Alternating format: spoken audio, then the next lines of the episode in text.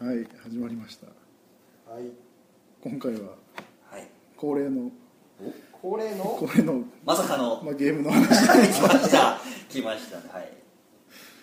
えっと今回はまあ僕の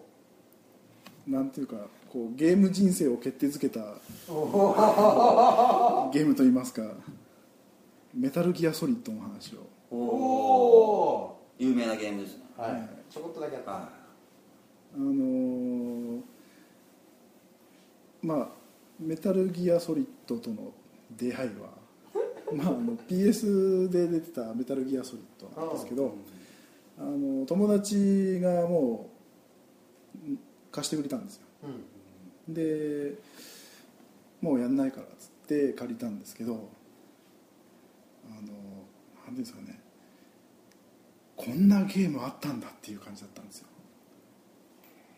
こんこんなゲームをやりたくて俺はゲームを続けてきたんだと思ってい、で出会っちゃったけどな何つい歳のに時ね、何歳の時お何歳結構あそうだよね中学ぐらいですかね俺も多分その辺の時にメタルギア一番最初のメタルギアと、そうだよね一番最初はいやもっと前あれ、パソコンがえ最っ初、とえそんな感 MSX っていう、まあ、パソコン半分パソコンみたいなうーんやつがあってでそれの専用のソフトで「メタルギア」と「メタルギア2」っていうのがうーん出てるんですけどでその、まあ、続編で、P、プレイステーションで、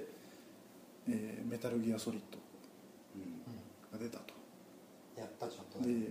けやりましたいやーそうでそこでこんなゲームをやりたいとうん思ってたんですけどなかなかその似たようなゲーム買っても同じような感覚はやっぱ味わえないわけですよあうあんであの、まあ、2が出るまでしばらく空くんですけどそれ大学時代にあプレイステーション2でああ出たんですけどその頃はもうだいぶあのゲーム熱冷めてましておうおんあのその、まあ、機械は持っててもほとんど今やってないっていう状態になってたんですよね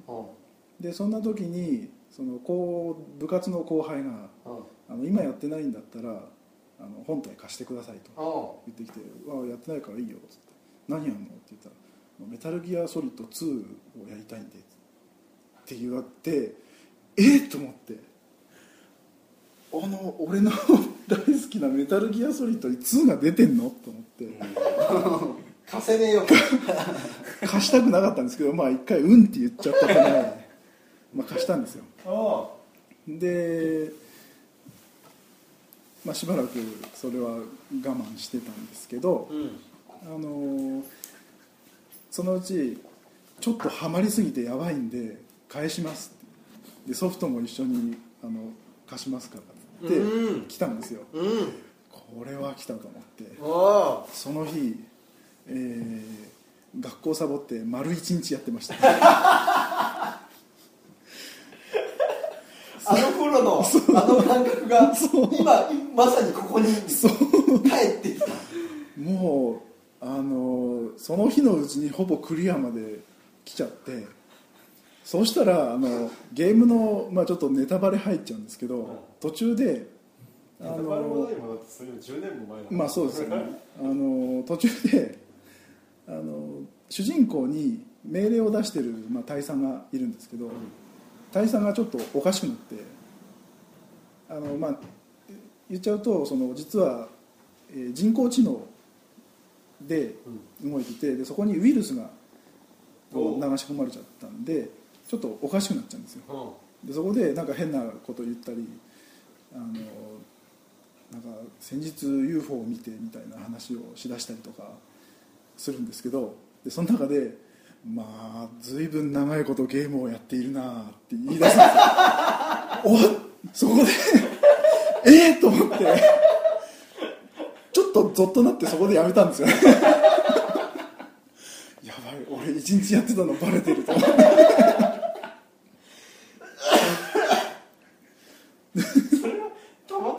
またまそのランダムでなんか何個かパターンがあって、うんあの突然割り込んでくるんですよ、うんあの無線機っていう、あれシチュエーションでうんでそれでその中のでたまたまそれが入り込んできて、もうもうストーリーも終盤でんだいぶこう興奮してるところにいきなりそれが入ってきて、うわー怖えと思ってメそタルギア怖えそこでやめたんですよはで、まあ、結局次の日も続けたんですけど いは一回寝ていはいノンストップなんだ本当にすげえ好きって怖いね怖いですねでまあそれ以降、まあ、俺は一生ゲームを続けるだろうとそこが今のヒロキの原型が決定したわけですねなんでメタルギアソリッドでのシリーズのたびにこう、まあ、衝撃を受けうんてるわけなんですけどメタルギアって2の後なんか出てえっ、と34まで出てで5っていう名前はついてないんですけどく、るまあ、あの PSP の方で出てるんですよで一応、まあ、全部やってるんですけど、うんうんあのまあ、3は3で初めて大号泣をしたえゲームでゲームでもうラストもうボロボロ泣きすぎてえーちょっと疲れちゃったんですよゲームで泣くってねえなないっすよねだからその、まあ、作ってる人が小島秀夫っていうう、んまあ、ゲーム業界ではかなり有名な人なんですけヒどロキ的神だねあのーその人がポッドキャストで番組作っててでその中で、まあ、言ってるんですけど、まあ、ちょっと変な人、まあ、変な人なんですけうんどあの例えば自分のテンションを上げるうん方法として、えー怒るっていうのがあってあの間違ってないよそのためにはあの優秀すぎるスタッフがいるとあの怒れないから 周りはボンクラがいた方がいいとそこで一発ガーって怒って自分のテンション上げて仕事にかかるっていう八つ当たりじゃんいやそう上手にしたくないタイプだ よ正直したくないんですよねうんであとなんかミステリーとかサスペンスみたいな SF がすごい好きな人で、うん小説とか読んでるとまずミステリーだったら、えー最低1人は死なないと許せないとか、うんできれば大量虐殺してほしいとか まあそういうヒ人ロでキすっぽいよねいやいやでも僕そんなに死んでほしくないんですけあそどうなねのであのーまあ要は本当は映画監督にを目指してたへ人なんですよえなんでやってるとなんかすごい映画っぽいうん作りしてて、まあ、ストーリーもちゃんとしてるんですけどあの映画としてこう出しても面白いんじゃないかなと思うんですよね。そのうちなの演に出とかあなんかアメリカでその権利なんか買ったとかいう話もあるんですけどでそのワンツースリーってそのメタルギアソリッドっていう名前ついてるんですけど主人公ワンの主人公はソリッドスネークなんですうんうんでソリッドスネークそのメタルギアとメタルギア2も一応ソリッドスネークがうん主人公が来てるんですけど、えーメタルギアソリッド2を出す時に普通やっぱソリッドスネークの、えー続きをみんな期待するわけじゃないですかうんだけどなんかそその期待通りにやるのが嫌であのライデンっていう新しいキャラクターを 出してそれを主人公に持ってきたんですよそうしたらもう大不評で そうだろうなっちゃうよねまあ僕的にはすごい面白かったんですけど、なんかキャラクターもやっぱみんなソリッドスネークを期待してたのに、うんもうほとんどなんか脇役になっちゃっててああもう全然でしかもそのライデンがちょっとイケメンででモデルをあの女性の体型をうんうんキャプチャーして作ったらしいんですよだからちょっとなんか女性っぽい体つきっていうんですかね、になってるみたいで間違った少年がいっぱい生まれてるから大丈夫でなんかすごい不評だったんですよねうんでその3でもう次こそはお前分かってんだろうなっていう 声が高まってる中であえて過去に戻るっていう 過去に戻ってそのソリッドスネークっていうのは実はクローン人間なんですけどうんそのクローンの元になった人物うんがネイキッドスネークっていううんいてでその人の話を持ってくるっていうじらしにじらしてじらすっていうかまあ変態なんでしょうねゲームとしてはどういうゲームなん内え容ー、あストーリーっていうんですかねさすがですねそこそこすっかりそ忘これてがどういうゲームなのかわからないヒロキの好きなポイントだけをそうそうえっと絵がア見クえシないョンアクションなんですけどあのー普通のアクションアクションじゃなくてステレスアクションっていうんですかね、あのー敵に見つからないように、えーきあの敵の本拠地に潜入して、えーいろいろミッションをこなしていくとなんか俺的にすげえ難しスかっパイ的な感じなんですそうですねなんでなんだろうなあのーそれやって気づいたんですけど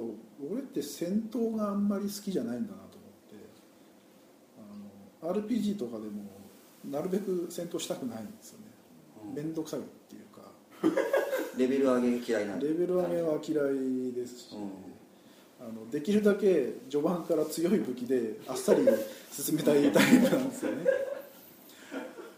でそこでこうみ敵に見つからないように、えー進んでってんあのっていうなんか隠れてるスリルっていうんですかねそこに自分の存在があったっていうことを隠していきたいってわけねそうそうそうそんな隠密行動なんか人に知られずになんかするっていうのは好きなんでしょうね人に知られずにそうそうで基本は敵に見つからないようにうえんー潜入していくんですけどた隠密系見つけですねでワンツースリーと進んでいくにつれて一応使える武器増えていくんですよいろんなマシンガンだとかあの拳銃だとかも増えていくんですけどやっぱせっかくあるから使いたいなって思うんですけどうん結局使わないんですよねえあーの麻酔銃麻酔銃ばっか殺さないってこと殺さない優しい感じでもあの殺すと痕跡が残っちゃうんでああも見つかってしまう気見がつすかるってしまうあの警戒されちゃうんでう寝てた人だって起きたら分かるわけじゃないですかあの、まあ、その辺はゲームなんであそっかあの寝てた人は あの起きるとそのままあのああいつまで寝ちゃったよみたいなそうですね 戻っていくんですけど特殊部隊入れない でしょそういうことじゃないですかそういうことじゃないですかねそうちょっとサバイバルゲームやっちょっとやってみたいなとか思ったんですけど、まあ、それは置いといてあのそうですねでそういうやっぱ潜入系のゲームって結構あるんですけどなんだろうなあとはその小ネタがすごいんですよねこねた小ネタ例えばどっかで写真撮ると心霊写真が撮れたりとか、へえあとなんだろうなあの街の中でを進んでいくのあるんですけどそこのある家の近くに行くとその過去のコナミ作品の、はあコナミから出てるんですけど、へーコナミ作品の曲があのその家のドアから聞こえてきたりとか。あといろんなところにポスターが貼ってあってあの普通に、まあ、主観カメラっていうあのカメラ切り替えができるんですけど、うん主観にするとあのそこにキスをするとかへえ あの変な演出が多い本編とは関係ない関係ない演出がでそういうのって普通あんまりなん好き嫌い分かれると思うんですけどそのせっかく世界に入り込んでるのに、うんあのなんか現実にうん戻されるみたいなそのゲームっていうのをこう感じさせるような演出は良くないんじゃないかっていうのはあるんですけど、僕は結構そういうの好きででなんか、まあ、その辺監督がひねくれてるっていうのがあるんでしょうけどそのゲームやっててゲームに入り込んだところで「お前これはゲームだぞ」って水を差すのがいい,、いいみたいなんですよねそれをもろに僕は食らったんですけど相当な変態の S だよねまあ S ですよねうんただまあ名前大きくなりすぎちゃってなんですか後継者がなかなか出てこないっていうへーなかなかこのシリーズ続くか今のところちょっと心配なんですけど大ファンとしてフはァンとしてはやっぱ続きっていうか、他にその小島秀夫さんって作ってるえー、あのゾーイっていうアノビスうんとゾーイっていうシューティングのゲームうなんですけどんそういうのとかあこれと面白いそれやったことないんですよね、シューティング結構苦手なんで 瞬発力瞬発力反射神経あのそそんな感じですかねあのあと「ポリスノーツ」ってあの結構前の作品なんですけどあのアドベンチャーゲームですよねココマン、えー、と会話したりとか選択肢が出て、えー、と部屋を調べたりとか、うん会話して、まあ、事件を捜査するみたいなそういうのあってそれは一応やったんですけどなかなか感動しま したそれはちょっとほろりと号号泣はいかない号泣はいかなかったですけど今まで号泣したゲームってその一本だけ号泣したゲームはそうですねあとあメタルギアソリッド4でも泣きましたいくらゲームで泣いてみたいなだからワンからやって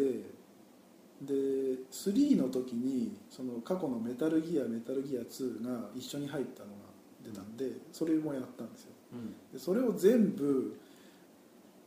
分かった上であの4で、えーと「メタルギアソリッド4」で一応その物語、えーソリッドスネークの物語が完結するんですよ、はあ過去にも言ったしねええ脇役にもなったしねでその過去のネイキッドスネークっていうのが、うんそのクローンの元になった人っていうのが、えー、とメタルギアとメタルギア2のボスなんですよ敵なんですよ、へえなので自分のクローンの元になった相手をうんあの倒してるんですようソんリッドスネークは、うんでその相手が4でまた出てくるんですようん一番最後にうんで死んだとされててあの死んだとされててで途中でもその遺体だけあの、ん出るんですけど、でまあ、ちょっとこじつけ臭いんですけどその、まあ、クローンがいっぱい作られてるんですようんでその遺体っていうのはそのより DNA 情報が、えーオリジナルに近い人物の遺体だったんですうんで本人はあの、まあ、ある意図によってあの眠らされてたうんでそのん眠らされてる場所からを発見するための作編が「メタルギアソリッド4」の物語なんですようんそれまでさそうめちゃめちゃ壮大なあの世界の戦争とかを、えー巻き込みつつ最終的な目的がそのネイキッドスネークを見つけるための作戦だったっていうオチなんですけうど、んでそれをソリッドスネークは知らないんですようんでソリッドスネークはあの、まあ、クローンなんで寿命が短く作られてるんですよへえで4の時点でもうおじいちゃんなんですよね主人公おじいちゃんなのおじいちゃんですであのしゃがんでると「ああ」とか言って腰を叩くアクションとか見てでそれをやるやられるとあの潜入してんのに見つかっちゃったりするんですよねおじいちゃん頑張るねお現役じいでちゃん頑張るんですよでその途中であのナノマシンって、まあ、要はウイルスなんですけど、うんをあの知らないところであの注射されててうんでそれが特定の人物だけを殺すウイルスおうだったんですけどそれが、えーメタルギアソリッド1」の時にあの作戦で使われたんですけど、うんそれが年数が経ってその特定の人物を、えー特定するための、えー鍵が曖昧になってきて、んそのうち全ての人を殺すウイルスになってしまうとうん言われてじゃあ俺はそうなる前に死ななければいけないうんだっていうことで最後の作戦で「メタルギアソリッド4」が始まるんですようんで最後にあの全部終わってスタッフロール、えーと全部終わってでエンディングになってソリッドスネークが自分の口に銃をかん加えるところであのカメラがバーって上上がってって銃声だけしてスタッフロールが流れてるんですよあそこでもう号泣ですよねもう子供の頃からの思いが であのそこまでそのネイキッドスネークっていうビッグボスって言うんですけど、うんビッグボスは出てこないんですけどそのスタッフロール流れてて最後にビッグボスって出るんですよあれどこで出てきたっけって思ったらまたムービーが始まってその実はスネークは自分を撃てなかったあもってなったところでそのビッグボスが登場するわけようもでそこであのまあ当時長くなるんであのはしょるんですけどそこでその新しく実はあの同じようなウイルスを注入されてるとううんでそれの新しいウイルスが古い方のウイルスを駆逐してるとうんだからあの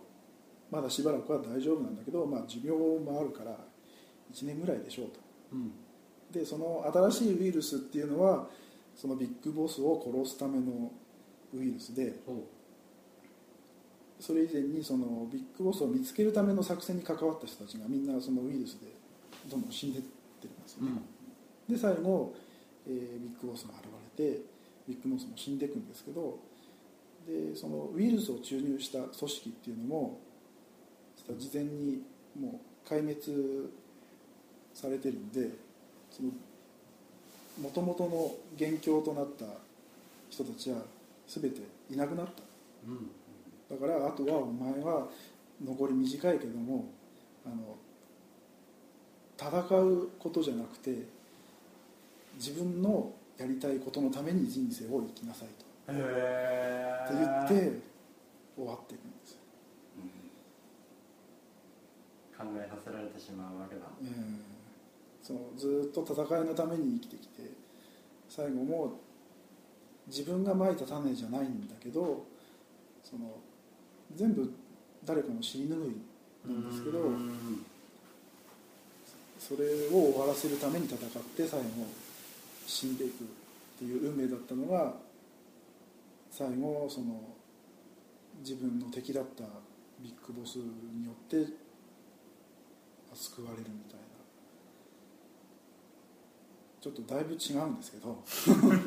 あの僕だいぶ違うんですあのだいぶはしょってるんでそのビッグボスは誰かっていうのが楽しみな話なのビ出てくる人なのビッグボスはあの要はクローンの元になったネイキッドスネークなんですけどあそれビッグボスがスネークなのそうですええ過去のスネークですねで過去にネイキッドスネークでいたんですけどそのクローンのまあ、息子みたいな存在のソリッドスネークうんがもともと部下だったんですようんで部下だったんですけどそのビッグボスがある、えーちょっとなんていうんですか政府に反乱する、えー組織を作ってでそのソリッドスネークをあえてその自分のところの組織に潜入させて、えーまあ、テストみたいな感じですかねやらせたんですけどそのあまりにもちょっと強すぎるとソリッドスネークが、だからお前はもう、えーここで作戦は終了だって言って、えーやめさせようとするんですけど、ん結局ソリッドスネークは最後まで、えー任務を全うして結果ビッグボスと敵対してしまうとうんっていうのがメタルギアの話なんですけどなんていうんですかね もううん他なんにちょっとかその画期的なシステムがあったんだろそこにはかそうですねそれが魅力だったじゃん確か画期的なシステムまああのにステルスステルス行為っていうそうですねのはないね他のゲームで他まああるその当時当時で当時はそうですねないですねいやなんかそれでもなんか苦肉の策だったみたいですけどねへあえの要は MSX がそんなにファミコンほどの性能がなかったのかなああで、えー、とファミコンに負けないアクションゲームを作れとうん言われたらしくてででもその弾とか飛び交っても処理が追いつかないとあだったらうん戦わせなきゃいいんじゃないあかなるほどねああ生生まれたのがステルスアクションでそのコンセプトのままにプレイステーションでもあの、まあ、やずっと続けてきたんですけど、あそういうことなのえこっちの方が面白いね その裏のことえなんかすみませんね、あのえ 言いたいことだけ言ってしまったんですが、えー実はまだ語り足りない他にもいろんななんていうんですかね語りきれないキャラクターとかも細かいとこあるんですけど、まあ、その辺は、ね、別の機会ということで というわけで何でしょう、えー今回はボツになるかもしれません はいあの一人寝てしまいましたのでこんなところで、えー終わりたいと思いますはいはい、どうもありがとうございまありがとうしたござい。ました